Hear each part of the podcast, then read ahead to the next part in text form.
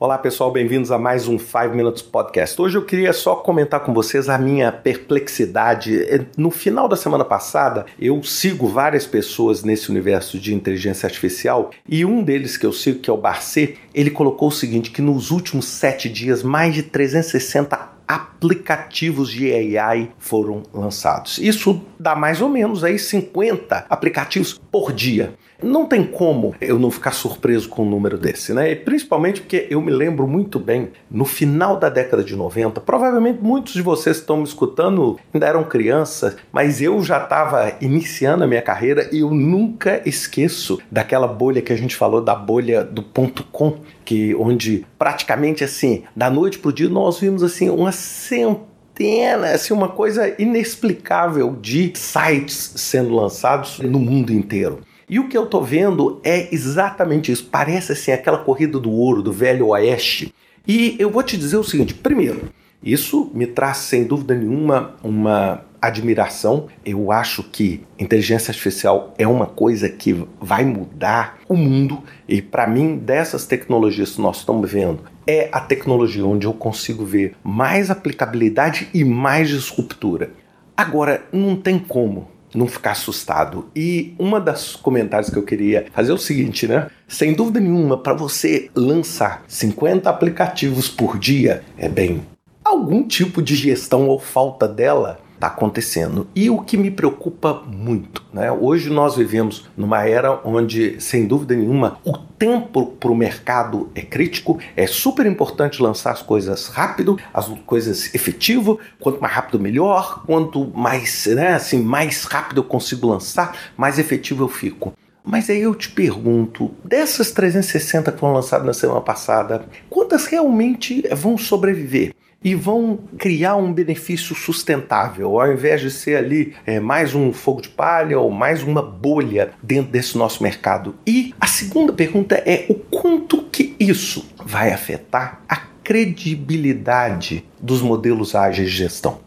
E olha, eu falo isso de cadeira, né? Eu me certifiquei em ágil, deve ter quase 15 anos a primeira vez que eu fiz uma certificação. Então, eu sou completamente apaixonado, mas isso me preocupa. Por quê? Porque quando esses aplicativos começarem a bater na parede, dar errado, ser uma destruição grande de dinheiro de investidor, grande de expectativa dos jovens que estão empreendendo nisso, muitos vão colocar culpa no ágil. É assim, ah, eu fui ali e eu implementei seguindo o modelo ágil e olha só, eu estou te mostrando que o modelo ágil não funciona.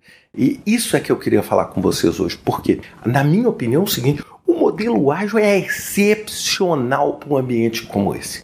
Agora, não existe mágica no mundo. Não existe uma forma de você falar assim, é extreme, é qualquer coisa que você rompe qualquer barreira natural que requer um mínimo de teste, um mínimo de validação do negócio que você está fazendo. Isso não é falha do ágil, é falha da sua própria capacidade de entender o negócio. Ou seja, é como você estivesse querendo vender pão cru.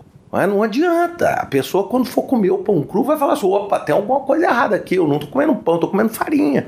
Então é muito importante a gente entender isso, porque eu tenho muita preocupação. E olha, eu, como já tenho uma experiência grande, eu vi várias ondas como essa acontecendo. E aí, sempre, muitas vezes, quando as coisas dão errado, as pessoas adoram colocar culpa não na incapacidade de você analisar os seus dados, mas você vai colocar assim, tá vendo? Olha só, modelos ágeis não funcionam, porque olha só, nós lançamos esse monte, usamos o modelo e de repente deu tudo errado. Não tem nada a ver com o modelo que você está colocando. Você não pode chegar e dizer que a ponte que você construiu deu errado porque você usou o PMBOK 6 ou porque você usou o Prince 2. Não, não. A sua incapacidade é que gerou esse fracasso, a sua incapacidade de usar a ferramenta que você tinha da melhor forma possível. Então eu acho que nós estamos vivendo esse cenário e esse cenário é o seguinte, sem dúvida nenhuma vai gerar uma nova ordem, muitas empresas vão desaparecer e outras empresas vão surgir, como o OpenAI, por exemplo, que muito pouca gente conhecia e hoje se tornou, vamos dizer, talvez a empresa mais cobiçada hoje do mercado, mas sem dúvida nenhuma outras vão aparecer. E eu acho que a nossa capacidade de entender isso é que vai fazer a diferença. Então, assim, provavelmente na hora que você estiver ouvindo esse podcast, mais 50 foram lançadas. E não esqueçam,